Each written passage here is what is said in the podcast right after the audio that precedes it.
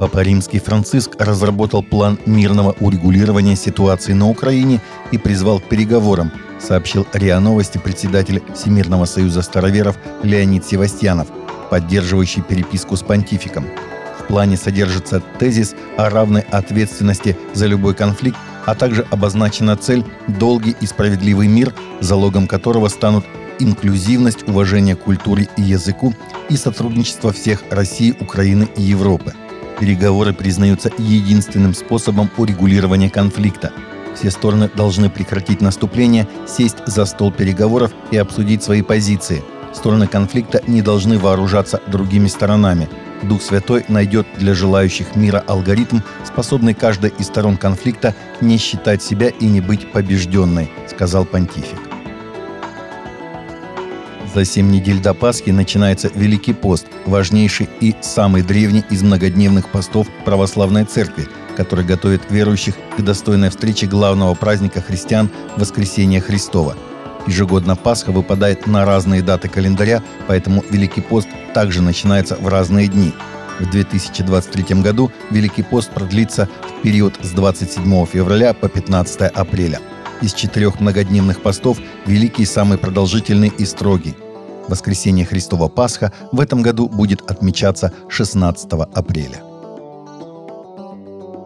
Через несколько недель после того, как в университете Эсбери, Уилмере, штат Кентукки, началось пробуждение, несколько других школ по всей территории США сообщили о движении Духа Святого – в видеороликах, размещенных в соцсетях, пастор церкви «Новая жизнь» из Корпус Кристи, штат Техас, Майкл Филауэр показал, что люди крестятся в общественном фонтане в Галвестоне.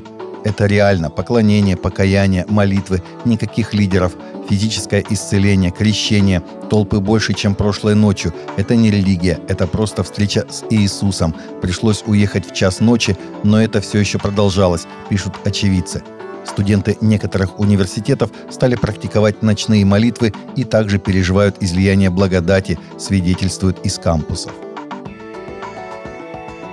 Две трети британцев выступают против планов англиканской церкви рассмотреть идею гендерно-нейтрального бога, сообщает РИА Новости со ссылкой на Daily Mail – по замыслу проекта Англиканской церкви священники могут перестать использовать местоимение «он» и «его» при обращении к Богу или даже убрать фразу «Отче наш» из молитв. Согласно исследованию, проведенному британской консалтинговой компанией для издания, 65% респондентов выступают против гендерно-нейтрального обозначения Бога. Инициативу поддерживают лишь 15%. При этом поддержка варьируется в зависимости от возраста опрошенных – Среди молодежи в возрасте от 18 до 24 лет идею гендерно-нейтрального бога одобряют 26%, а среди людей от 55 до 64 лет только 6%. Ранее издание Guardian сообщало, что Церковь Англии изучает возможность использования гендерно-нейтральных терминов для обозначения Бога. США церковная борьба за права человека в материнской утробе породила юридический казус. Беременная убийца обвиняет штат в незаконном заключении в тюрьму нерожденного младенца, сообщает Catholic News Agency. Беременная темнокожая Наталья Харрелл, которая пребывает в тюрьме штата Флорида в ожидании приговора суда по обвинению в убийстве второй степени, требует освобождения на том основании, что власти незаконно содержат под стражей ее невиновного будущего ребенка в особо опасных для него тюремных условиях. Так гласит встречный иск от имени Харрелл, поданный ее защитником Уильямом Норрисом.